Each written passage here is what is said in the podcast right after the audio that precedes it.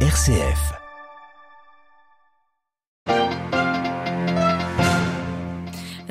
Appel du pape pour la paix au Proche-Orient à l'issue de son audience générale et malgré un état de santé fragile, François a pris la parole pour appeler à la poursuite de la trêve à Gaza.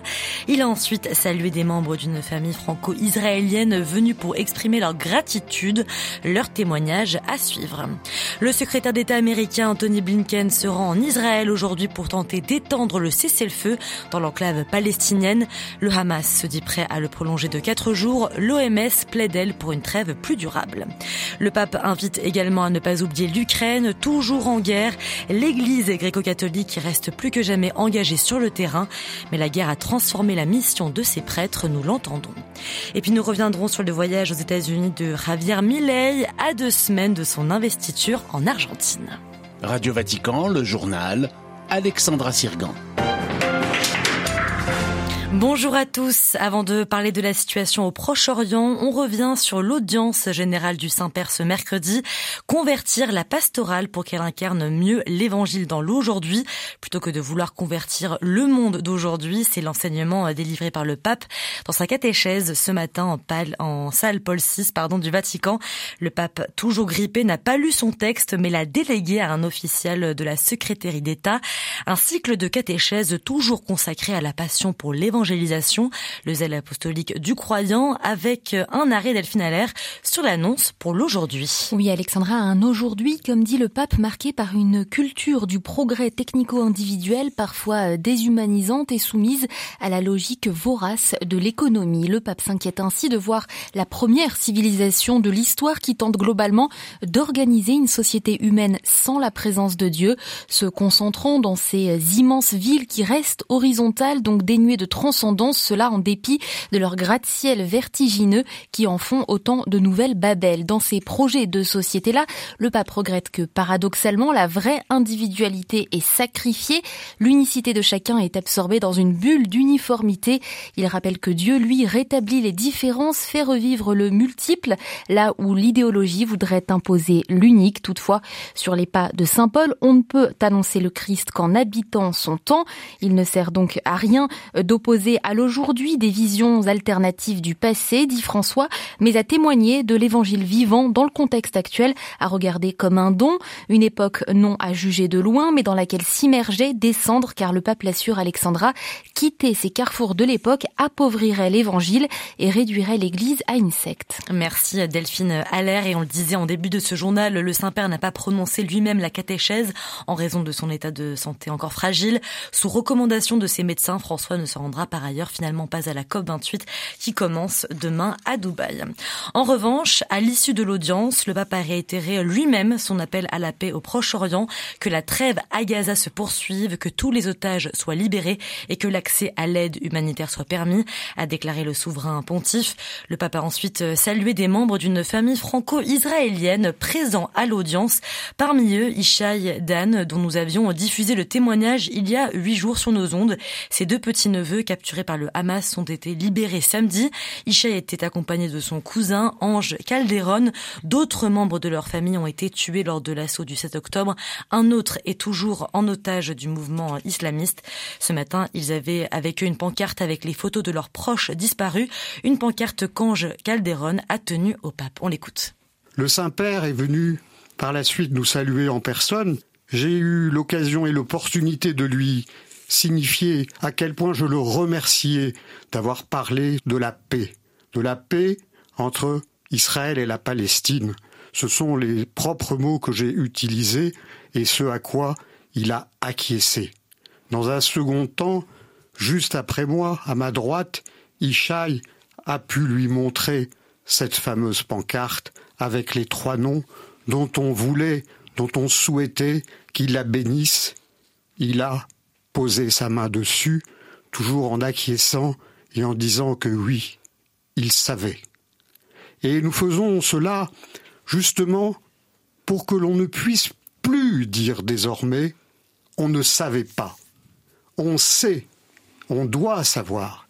Et en particulier nos frères chrétiens, nos frères catholiques, car nous portons les mêmes valeurs, celles des dix commandements, et nous avons encore beaucoup de travail pour continuer à les porter ensemble. Des propos recueillis par Marie Duhamel et la nouvelle prolongation de la trêve à Gaza au centre des discussions des médiateurs internationaux aujourd'hui.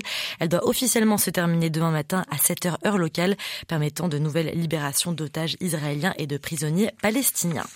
Un autre conflit dans les appels du pape aujourd'hui, celui en Ukraine. L'armée de l'air annonce avoir abattu 21 drones explosifs et deux missiles cette nuit après une nouvelle série d'attaques nocturnes lancées par la Russie à travers le pays. Alors que le pays se prépare à un deuxième Noël sous les bombes, Kiev accuse la Russie de mener une campagne de frappe systématique sur les infrastructures d'énergie du pays.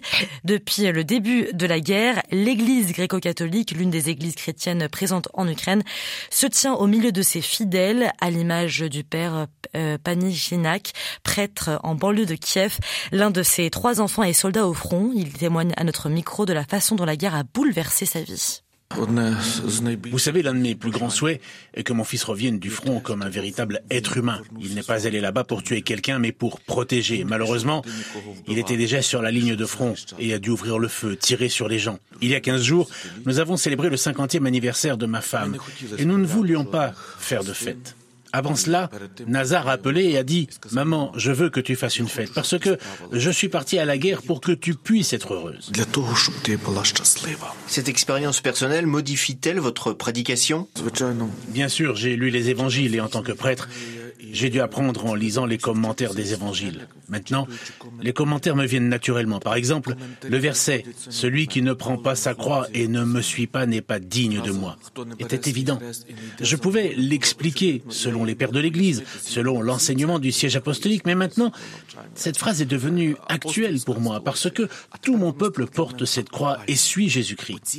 Je rencontre beaucoup de soldats parce que nous leur envoyons de l'aide et ils ne demandent qu'une chose, priez pour nous. Nous reviendrons et nous prierons ensemble.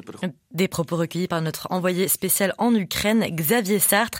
De son côté, Moscou accuse l'Occident d'entraver sa participation à une réunion de l'Organisation pour la sécurité et la coopération en Europe.